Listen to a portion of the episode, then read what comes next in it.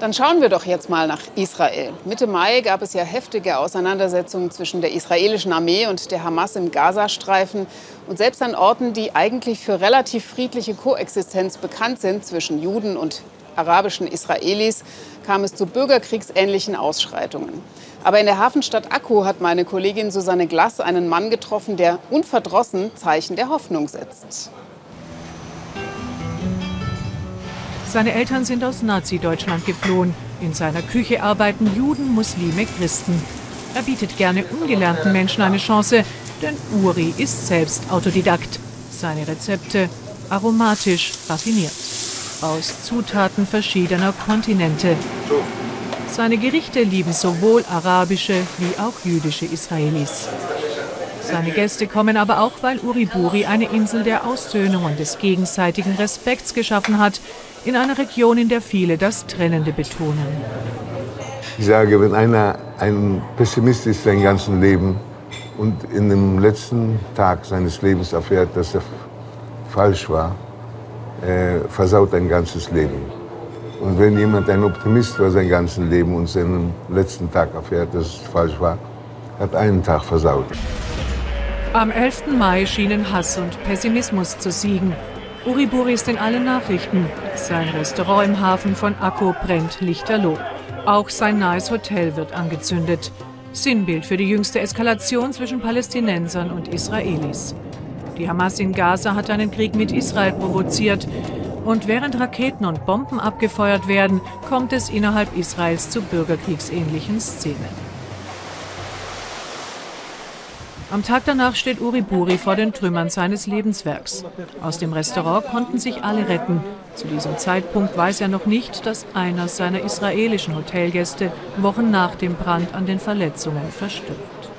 In diesem Fall haben die Radikalen, die Schlechten, haben äh, ihr Spiel gespielt und äh, äh Uriburi als ein äh, Symbol von Koexistenz war natürlich einer der ersten äh, äh, Ziele die sie genommen haben, um einen Echo zu bekommen weltweit. Nicht, dass es leicht ist und nicht, dass mentalisch irgendwie eine, eine leichte Sache ist, aber ich habe immer noch die Kraft und die, die Sucht ähm, zu zeigen, dass es doch äh, geht und dass wir doch zusammenleben können und müssen. Arabische Jugendliche haben das Feuer gelegt. Aber für Uri Buri zählt vielmehr, dass seine arabischen Nachbarn und seine Mitarbeiter gekommen sind, um beim Aufräumen zu helfen. Einer davon ist Ahmad Abu Hatra. Zweieinhalb Monate später arbeitet er schon wieder als Sous-Chef im Pop-up-Restaurant. Das ist hier für mich viel mehr als nur ein Arbeitsplatz. Das ist meine Familie, meine zweite Heimat. Das ist mein Leben. Schwer zu beschreiben, was ich am Tag des Brandes gefühlt habe. Es war unsagbar traurig. Bis das ausgebrannte Restaurant und das Hotel wieder eröffnet werden können, beschäftigt Uri Buri alle seine Leute in diesem Pop-up. Dank ihm konnten sie relativ schnell in ihren Alltag zurückfinden. Für die Stadt Akko gilt dies bisher nicht, wie seine jüdische Mitarbeiterin Daphne erzählt.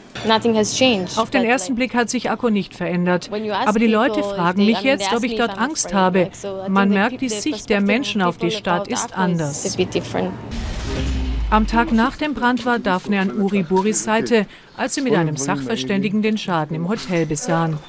Das Effendi ist sein Lebenstraum, entstanden aus ottomanischen Palästen, die er liebevoll restaurieren ließ. Als die Brandsätze nachts durchs Türfenster ins Foyer geworfen werden, ist es ausgebucht.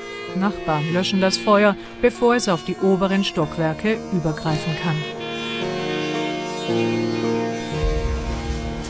Heute ist der Schaden weitgehend repariert. Uriburi will das Hotel in drei Monaten wieder eröffnen. Aber dass einer seiner Gäste an den Brandfolgen gestorben ist, lässt ihm keine Ruhe. Das äh, steht mir noch im Hals äh, wenn ich aufwache morgens und darüber denke, ähm, wie wir mal weitermachen, denke ich mir immer, wie kann man überhaupt äh, sichern, dass sowas nicht nochmal passiert. Gerade deshalb will er nicht aufgeben, auch weiterhin Menschen unterschiedlicher Herkunft und Religion zusammenbringen, ihnen eine Perspektive bieten und Orte schaffen, an denen sie sich mit Respekt begegnen können, um den Brandstiftern von Akko keine Chance zu geben.